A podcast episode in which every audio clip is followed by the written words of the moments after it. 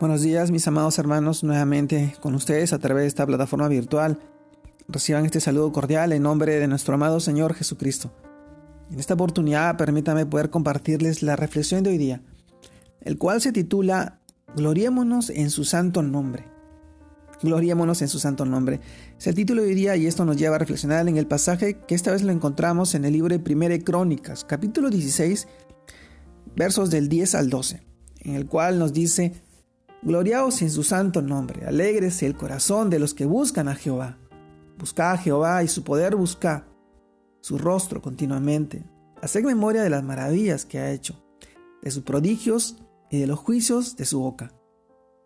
Primera de Crónicas, capítulo 16, versículos del 10 al 12. Amados hermanos, gloriémonos en su santo nombre.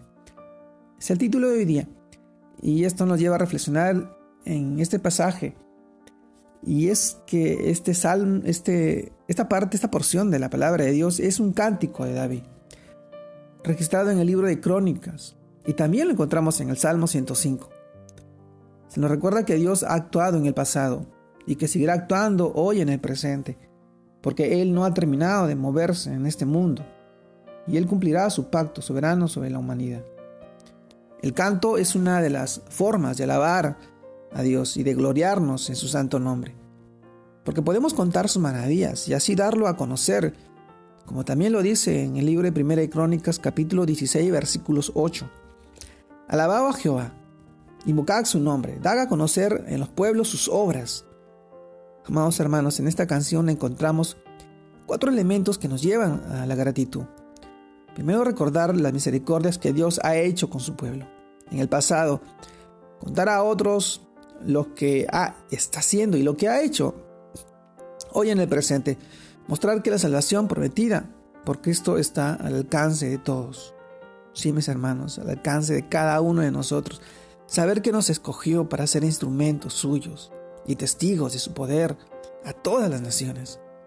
Hoy en estos tiempos de, de misiones, en el cual el Señor nos envía a predicar su palabra, el Evangelio, Dios hizo un pacto con Abraham.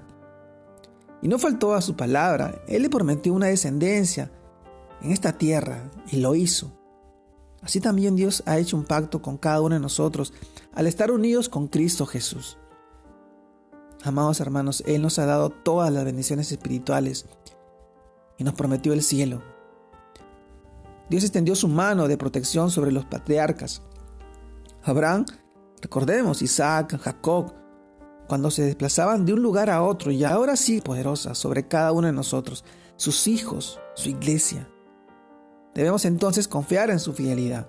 En medio de un mundo donde la palabra dada no tiene mucho valor, en este mundo que desconoce, que se aparta de él, y las promesas se quebrantan fácilmente, porque cumplirá lo que prometió en su debido tiempo.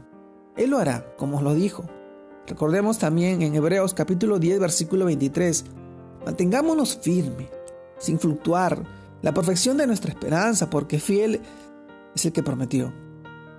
Amados hermanos, se nos dice que este canto, que debemos buscar su rostro continuamente, esto es cada momento, cada día, en cada momento que tú puedas hacerlo.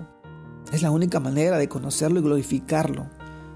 Santiago capítulo 4 versículo 8a también nos, nos dice, acercaos a Dios y Él se acercará a vosotros. Todo lo que tenemos que hacer es acudir a Él, confiar y continuar desarrollando una relación de comunión íntima con Dios, recurriendo que en todo tiempo a su poder tendremos lo que Él nos ha prometido.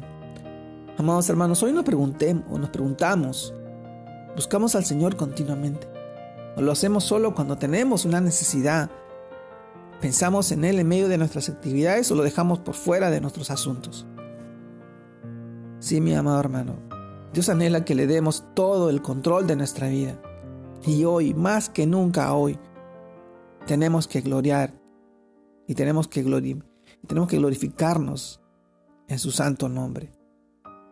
Él quiere tener una relación personal contigo solamente lo puede hacer a través de su amor, de que tú lo permitas entrar en tu vida transformar todo lo ajeno, todo lo malo, todo lo pecaminoso, y Él te ayudará a soportar la prueba y la tentación.